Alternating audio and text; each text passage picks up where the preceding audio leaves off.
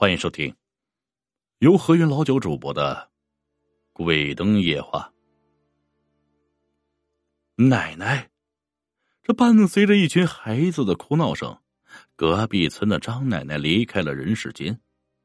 老人生前饱受病痛的折磨，走的时候啊，那已经瘦的是皮包骨头啊，完全不成一个人样眼睛凹陷，皮肤松弛。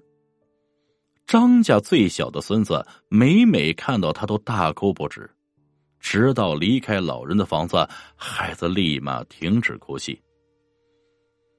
这几天呢，张家人忙的是不可开交的办理张奶奶的丧事，所有的亲戚也都接到通知来到张家，一下子披麻戴孝的一堆人，因为是丧事呢。大家都很少去交流一些其他的事情，只是讨论一下老人的生平。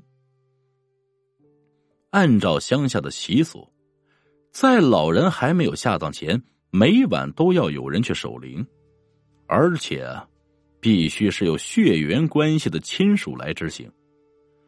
呃，这据说，人刚死之后，灵魂还停留在自己身边，直到。地狱来的使者带走他的灵魂，而这期间呢，他是不受控制的。大多数的鬼魂还是很安分守己的，默默的关注着家人，守护自己的肉身。但是啊，也有一些亡灵啊，趁着无人管制的时刻，却伤害一些凡人。听村里的老人说，之所以守灵啊。是因为害怕有这些动物靠近尸体，而一旦这些尸体吸入那些生灵的灵气，就会出现可怕的事情。所以呢，守灵一般都是好几个人，一定要百分百确保没有生物靠近尸体。这老人们还说，之前村里有发生过这种事情啊，有这么一条狗，半夜不知道受了什么刺激。这跑到了灵前，对着灵位愤怒的吼叫，可是当时并没有发生什么异常，只是过了一会儿就走掉了。村里见多识广的老人们说，因为这狗啊属于比较忠厚的动物，没有邪恶之气，反而可以镇压鬼魂。这一夜过得是异常缓慢，由于连日来的过度疲劳，张家的子孙都有些魂不守舍。虽然是深秋季节，老人的尸体呢也是放在冰棺中，可是空气中仍然有一种诡异的怪味，老人们称之为尸臭啊。也正是因为这种特殊的气味，更容易招来其他生灵的拜访。一阵秋风吹过，吹醒了睡眼朦胧的孝子们。老大是一个机灵坐起来，看到香火快要断了，赶紧起身一个叩拜，继续点上香火。据说，守灵的时候香火一定不能断，不然老人的灵魂难以安息，因为这香本是烧给阎王爷的。半个时辰过去了，每个人又开始打瞌睡。此刻，他们没有意识到刚刚的大风吹掉了冰棺的电旋岩。老人的身体呢，慢慢的开始发热，他的衣服被水给浸透了，而此时尸臭的味道也是越来越浓。喵！一声惨烈的猫叫声打破了灵前的宁静，大家都被刚刚的声音惊吓到，这慌张的起身。看看周围，没有看到什么东西，可是刚刚的声音分明就在跟前发出。这张家最小的儿子有些恐慌，这急忙走向大哥：“哥，怎么了？这怎么有种奇怪的味道？”老大这才注意到冰棺的电源线掉了下来，老大下意识的过去插电，不经意这么一瞥，让老大发出啊的一声。恐惧写满了他的脸，他有些发抖啊，后退好几步，双腿发软。这后面的人不自觉的缩成一团，他们不清楚大哥看到了什么。没有人问他，没有人说话，空气再次凝固，每一个人都屏住了呼吸。过了几分钟，老大缓过神来，再次走过去插上电源。他有些惊讶的看着冰棺，揉了揉眼睛，长舒一口气，回头给大家说：“哎，没事啊，刚才眼花了。”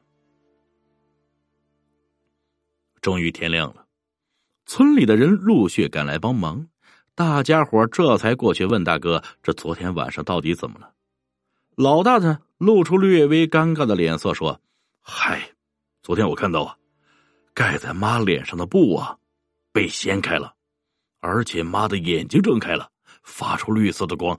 哎呀妈，可能是昨天我太累了，看花眼了吧？等回过神来一看，哎，确实是花眼了。大伙呢，这才放宽了心。不过。”老大心里还是有一丝恐惧。第二天，白天仍然是在各种忙碌中度过。这是这天晚上，只安排两个人守灵，老二和老幺。最小的兄弟显然有些担心，不过有二哥。再说自己的母亲有什么怕的？他自我安慰着自己。午夜了，就剩兄弟两人。远处传来各种小动物的声音，虽然声音很轻啊，但是夜深人静，还是听得仔细。小儿子害怕极了，他不自觉的靠近二哥，可是老二困得睁不开眼，也没有在意。就在这时候啊，宾馆里面传来了滋滋滋的响声，像是啃骨头的声音，又像是磨牙的声音。老幺吓得两腿发软，老二也被惊醒，两人抱在一起不敢出声。这时候，老二壮着胆子说：“妈，是我俩，你可别吓唬我们呀！”哎，或许是这句话起了作用啊，棺材里突然就安静了，两人方才缓了口气儿。没过多久呢，棺材开始摇摇欲坠，只听是一声巨响，棺材裂开了。俩人吓得连滚带爬，不敢抬头看向那里。老二看着身边发抖的小弟，抬起头，这一刻他面无表情。过了一会儿，满脸惊恐的往后爬，只见他们的母亲眼珠凹陷，满脸污秽，满嘴獠牙，还发出一阵阴森的笑声。兄弟俩都瘫坐在地上，大声喊叫着。所有的人都跑出来了，看到眼前的这一幕，所有人都乱成一团，不知道该怎么办。这时候，几位年长的老人呢，低头讨论着什么。过了十几分钟，其中一位老人径直走向了棺材后面，露出一种很自然的表情，伸手去棺材里面抓。所有人的目光都集中在他的手上。只见他抡起胳膊，使劲往外一甩，一团黑乎乎的东西瞬间在发出惨烈的叫声。等大家回过头来看清楚的时候，原来是一只黑猫，绿色的眼睛。这一摔让他动弹不得呀。这个时候，老人的尸体立马倒下了，不再作声。在场所有人呢？都用疑惑的眼神看着刚才的那位长者。老人抓起那只猫，走向了人群中，向大家呢讲述了其中的缘由。